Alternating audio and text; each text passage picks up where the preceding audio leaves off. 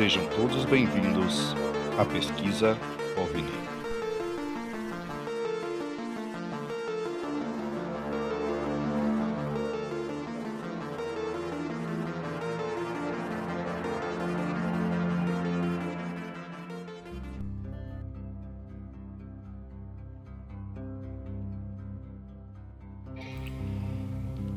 Fala galera, tudo bem?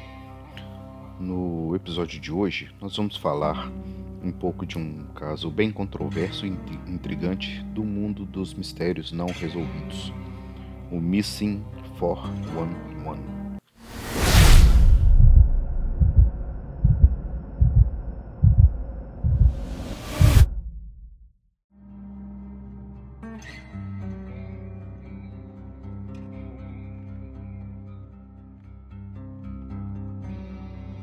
O que, que seria esse Missing 411? É uma série de livros e documentários do escritor americano, americano David Paulides que se concentra ali em casos de pessoas que desapareceram em circunstâncias misteriosas nos parques nacionais e nas florestas em todos os Estados Unidos. Esses casos têm várias semelhanças com é, ausência de pistas, ausência de rastros, então descoberta de corpos em áreas remotas e inacessíveis. Então eles têm esses paralelos em comum. E a maioria dos casos ocorre em áreas selvagens ou parques nacionais, onde as pessoas podem desaparecer sem deixar vestígios ou serem levadas por animais selvagens ou outros perigos naturais. No entanto, Muitos casos também ocorrem em áreas urbanas ou em locais onde a presença humana é mais forte. A maioria dos casos desse Missing 411, né, 411 é, envolve pessoas que parecem ter desaparecido sem qualquer explicação lógica. Essas pessoas muitas vezes são saudáveis, fisicamente aptas e experientes em atividades ao ar livre. Elas também desaparecem em questão de segundos, sem que ninguém as veja ou ouça qualquer barulho. O que torna os casos ainda mais estranhos é que muitos deles apresentam características inexplicáveis, como marcas estranhas no solo ou em árvores próximas ao local do desaparecimento, objetos pessoais desaparecidos, presença de animais agindo de maneira incomum, desaparecimentos repentinos de cães de estimação e muito mais. Então, o que, que pode estar por trás desses casos? Existem várias teorias e explicações que são propostas. Alguns sugerem que essas pessoas foram abduzidas por seres extraterrestres ou interdimensionais. Outros acreditam que é uma presença sobrenatural ou paranormal envolvida, como espíritos ou forças místicas. E há ainda aqueles que sugerem uma organização secreta do governo que esteja envolvida para experimentação científica ou para esconder informações classificadas. No entanto, muitos especialistas argumentam que os casos de Missing 411 têm explicações mais plausíveis e racionais. Elas sugerem que muitos desaparecimentos podem ser atribuídos a causas naturais, como quedas, acidentes ou hipotermia. Além disso, Muitos desses especialistas também destacam a possibilidade de sequestro, assassinato ou outras formas de crime. O autor dessa teoria, David Paulides, quando foi questionado em uma entrevista de rádio por que desse nome, né, desse significado do 411, ele explica que era uma gíria antiga para informação, porque antigamente quando você precisava saber informação de alguma pessoa nos Estados Unidos, você ligava para o número 411 de qualquer telefone, né? E nos classificados locais, nas páginas amarelas que continham o telefone das pessoas, você poderia é, encontrar um contato dessa pessoa que você está precisando localizar. Então, quando você precisava desse, dessa informação, você ligava para o 411, né? Então, o, seria justamente uma, uma tradução para informação, esse 4.1. Então o missing 4.1 seria uma tradução literal, informação perdida, né? informação perdida sobre uma pessoa. De acordo com o Instituto Nacional de Justiça dos Estados Unidos, estima-se que em qualquer dia existem naquele país uma média de 100 mil casos em aberto de pessoas desaparecidas, de casos não resolvidos. Além disso, segundo dados levantados por essa mesma instituição, mais de 40 mil conjuntos de restos humanos que não podem ser identificados por métodos convencionais são mantidos em sala de evidência por todo o país. E apenas 6 mil desses casos, cerca de 15%, foram registrados no banco de dados do FBI e no Centro Nacional de Informações de Crimes. Esses dois fatos configuram o que chamam de verdadeiro desastre natural, né, nacional silencioso. Evidentemente, a grande maioria dos desaparecimentos nos Estados Unidos ocorre em grandes centros urbanos. No entanto, quando o assunto se trata de apontar exatamente quantas pessoas desaparecem nos quase, nos quase 6 bilhões e 600 mil quilômetros quadrados de parques nacionais por todo o país, é, cria-se uma dificuldade de precisar essa informação. O problema é que, apesar do Departamento de Justiça dos Estados Unidos manter um banco de dados de pessoas desaparecidas, o Sistema Nacional de Pessoas Desaparecidas e Não Identificadas, esse registro é feito de forma voluntária na grande maioria dos, dos estados e essa voluntariedade também se aplica para as delegacias e IMLs. Em outras palavras, um grande número de pessoas desaparecidas não consta nesses bancos de dados. Depois do 11 de setembro, o Departamento de Interior dos Estados Unidos tentou elaborar seu próprio banco de dados para registrar desaparecimentos em parques nacionais. O resultado foi um gasto de 50 milhões de dólares e um sistema que não funcionou. Assim, as estimativas dos números de pessoas que desaparecem em parques nacionais dos Estados Unidos ficam nas mãos de civis e teóricos da conspiração. Acredita-se que pelo menos 1.600 pessoas, e talvez mais, permaneçam desaparecidas nos parques nacionais todo ano. No mundo dos teóricos da conspiração, David Paulides foi responsável por sugerir que havia algo estranho acontecendo nos parques nacionais americanos. Falando um pouquinho mais da vida desse Paulides, ele é um policial aposentado que afirma que as suas investigações acerca desse assunto começaram quando, quando um guarda florestal é, o procurou e demonstrou uma certa preocupação sobre a natureza questionável de alguns casos de pessoas desaparecidas que tinham nos parques nacionais. Em 2011, ele lançou o projeto Can Am Desaparecidos, com o objetivo de catalogar casos de pessoas que desaparecem ou não são encontradas na natureza ao longo da América do Norte no que chama de circunstâncias misteriosas. Participam do projeto policiais aposentados, expert em busca e resgate e outros profissionais também.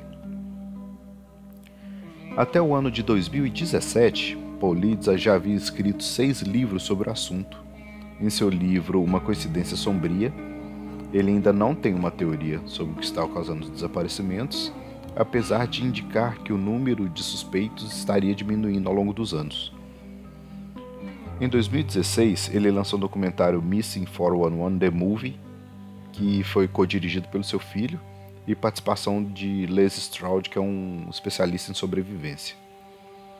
Entre essas circunstâncias misteriosas, Paulides lista acontecimentos recorrentes como cães farejadores que são incapazes de encontrar os rastros e os cheiros desses desaparecidos, que isso está em quase na totalidade desses casos os cães não conseguem identificar, não conseguem pegar uma trilha dessas pessoas desaparecidas. A janela de tempo dos desaparecimentos normalmente ocorre durante o fim da tarde e é o fato de que muitas das vítimas, quando são encontradas, são achadas com é, faltando alguma peça de roupa ou descalça, o que não condiz com o, o horário do desaparecimento. Né? O final da tarde e início da noite nas florestas é sempre mais frio. É, quando são encontrados corpos, também são encontrados em áreas que já foram investigadas mais de uma vez, né, o que torna esse fato um pouco desconcertante para as polícias e os, os, as pessoas que estão investigando esses desaparecimentos. As crianças geralmente são é, encontradas em distâncias improváveis do último ponto que tinham sido vistas e geralmente em terrenos de difíceis acessos. As crianças que são encontradas vivas nesses desaparecimentos é, não falam sobre o que acontece ou dizem que não se lembra do que acontece. São normalmente encontradas com uma febre baixa e aparentemente é, com algum sintoma de estresse pós-traumático. Mesmo assim, quando encontradas a quilômetros de onde foram vistas pela última vez e estão descalças, seus pés não têm machucados, ou seja, elas estavam sendo é, mantidas de alguma forma confortavelmente. Elas não ficaram andando pela floresta até machucar seus pés, por exemplo.